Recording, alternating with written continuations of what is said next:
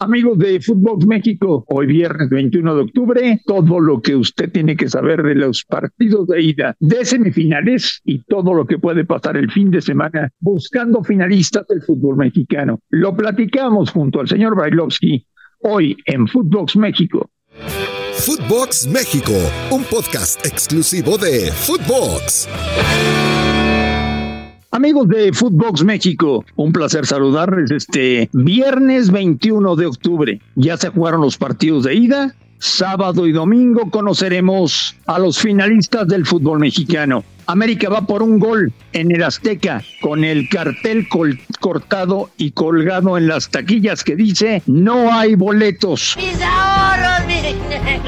El Pachuca con tres goles de diferencia va a Monterrey tratando de buscar su pase a la final.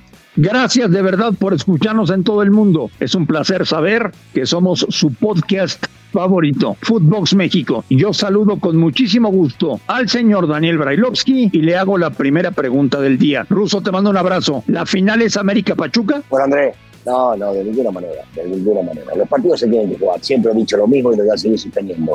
Esto es fútbol y en el fútbol hay diferentes circunstancias, hay imponderables, hay cosas que pueden llegar a suceder de ninguna manera. Que el América gana con un gol de diferencia, sí, y termina calificando la final. Y Pachuca, que hizo un gran encuentro y se lleva una ventaja grande para jugar en Monterrey, también.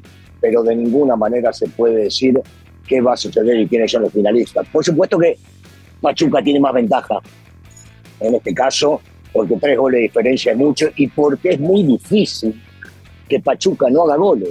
Pero esto es fútbol. Vamos uno por uno. ¿Qué te parecieron en estas semifinales? Uno, el Toluca. Eh, bien, bien, por momentos está muy bien, pero siempre hay un pero, no supieron matar, rematar el partido. Entonces, este, me pareció que jugó un buen partido y que ganó merecida. El América. Eh, por momentos desconcentrado y cometiendo fallas, errores que no, no se deben cometer, pero pudo salvarlo con la última jugada que hizo Henry y el gol que hizo el Chavito, con ese número que me encanta, que lleva en la espalda, y entonces es definitivo que este, se termina llevando un resultado que a la postre deja abierta la eliminatoria. El Monterrey. Eh, mira, el Monterrey en este momento te diría decepcionante por el resultado, pero cómo cambia el fútbol, no por una circunstancia del, del juego, por una falla, por un error y por un penal, en este caso fallado por Funemori la cosa hubiese sido otra, la historia hubiese sido otra si convierte el gol y en ese momento irían 3 a 3. ¿Y el Pachuca? Muy bien, realmente muy bien, mostrando un, lo, lo que es la idea de Almada, la idea de la institución, la idea de los jugadores, ir para adelante constantemente, no quedarse con el resultado que ya les favorecía ni cuando iban 3 a 2, ni cuando iban 4 a 2, ni cuando iban 5 a 2. Eh, con, la idea clara, muy bien, muy bien Pachuca. De, de, los cuatro te diría, si me quedo con ellos, claro. Uno dirá que qué fácil las es. Hicieron cinco goles, sí, pero me quedo con ellos por el fútbol desplegado. ¿Te sorprende que en el Azteca haya anuncio de que no hay boletos para mañana? No, de ninguna manera, de ninguna manera, porque la afición está con el equipo, porque la afición le gusta lo que hizo el equipo durante el torneo y porque tiene que haber un lleno para que impulsen a los chicos a que den un buen partido y que puedan llegar a ganar. No, no me sorprende lo absoluto. Te quiero invitar y recordar que puedes entrar a, a registrarte a caliente.mx. Ahora y regístrate y recibe 400 pesos de regalo para que empieces a apostar en vivo. Caliente.mx. Más acción, más diversión. Después del resultado de ayer, habrá gente en Monterrey que revenda su boleto o que no vaya el domingo? Bueno, no sé, no sé. Yo, yo si fuera hincha del Monterrey iría a la cancha y lo saliendo hasta último momento pensando en que se puede rescatar la eliminatoria. No, no, bueno, no, no sé qué puede suceder, hombre. No sé qué piensa uno por uno los hinchas del Monterrey o la gente que tiene palcos, plateas.